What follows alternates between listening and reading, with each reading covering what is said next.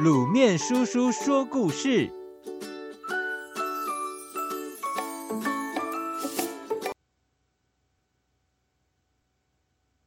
晋文公火烧绵山。小朋友，你知道寒食节吗？寒食节是在冬至过后的第一百零五天，大约是清明的前两天。在这一天，不能生火烧饭。只可以吃冷的食物，所以称为寒食节。关于寒食节的由来，有一个非常悲凉、非常感人的故事。在两千多年前的春秋时代，中国分成了许多小国，其中有一个是晋国。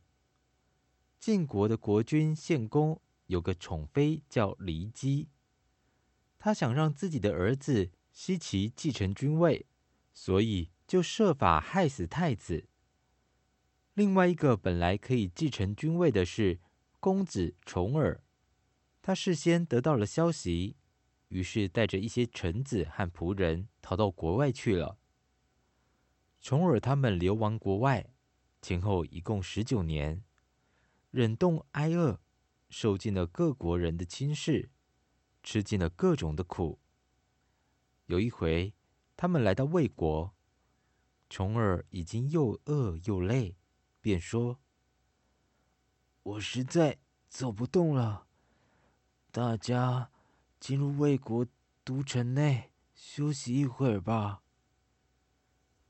魏国国君听到他们来了，心想：“我们魏国和晋国一向没有什么交情。”何况他们现在是在外逃亡的人，不会给我国带来什么好处，干脆把他们赶走算了。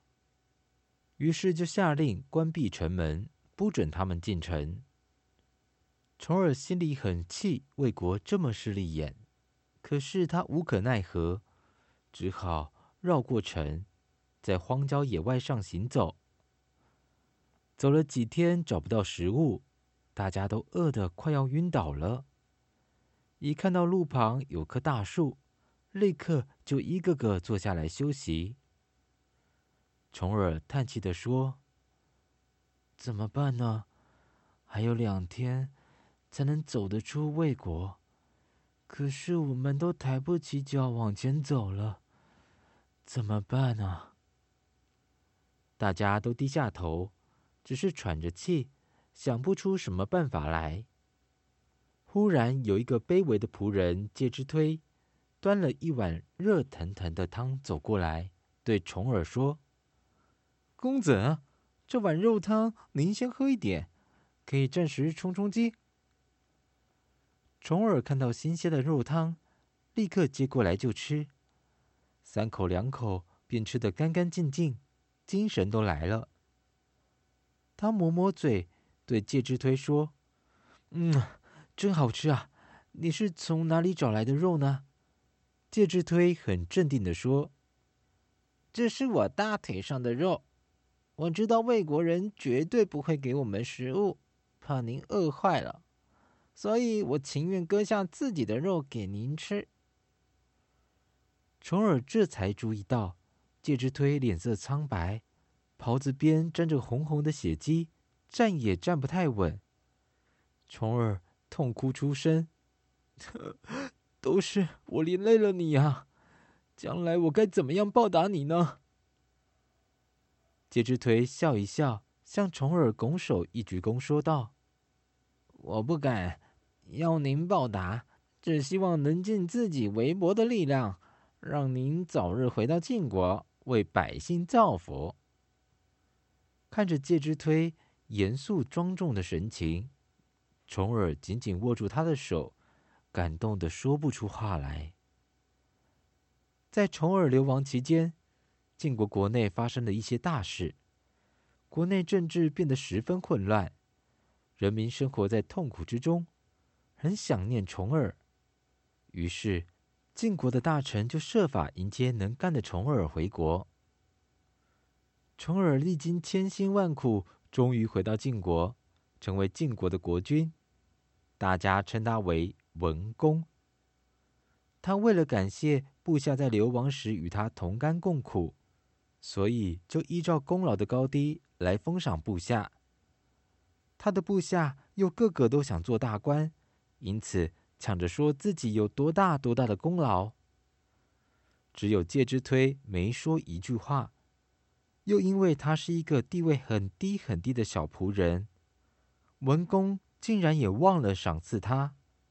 介之推就决定回家奉养母亲。介之推回到家，母亲问他：“听说国君赏封了每一个有功劳的臣子，是否也有封你一个官职呢？”介之推回答说：“公子能当上国君，这是因为他能干而且爱民。我哪有什么功劳呢？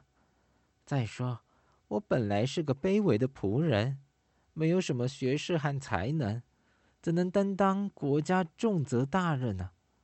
我想还是回家来尽一个做儿子的责任，好好奉养您吧。母亲微笑地说：“既然你不愿意求个官职，我又喜欢清朗的生活，那么我们可以搬到乡下去住，你看怎么样？”介之推说：“好啊，孩儿一向喜爱绵山的生果，那儿景色优美，环境也很好，我们就去那儿住吧。”于是，介之推带着简单的行李，背起母亲，来到绵山的深山里住下。他们有一个邻居叫做谢章，见文公忘了封赏介之推，心中觉得很不平，就跑去提醒文公。文公听了他的话，很惭愧地说：“哎，要不是你提醒，我差点忘了介之推的功劳。你看要怎么补救呢？”谢章说：“介之推现在和母亲搬到绵山居住，你应该亲自去拜访他，这才能表现你的诚意。您看如何？”文公觉得谢章说的有道理。就亲自率领一些大臣前往绵山去拜访介之推，并且命令谢章先去见介之推。谢章找到介之推住的地方，对他说：“国君想起你从前的功劳，要亲自来看看你，封你一个官职。”介之推说：“不，如果我现在接受了封赏，别人会认为我的隐居是对国君的不满。”然而，我觉得自己并不适合做官，只想在家中好好奉养母亲，请回去吧。谢章又说了半天，介之推还是坚持不肯。最后，他只好下山去告诉文公。文公烦恼地说：“介之推一定是在怪我忘了他的恩情。如果我上山去见他，他可能会躲起来。”怎么办呢？谢章说：“我倒想起一个办法，您可以命人放火烧山。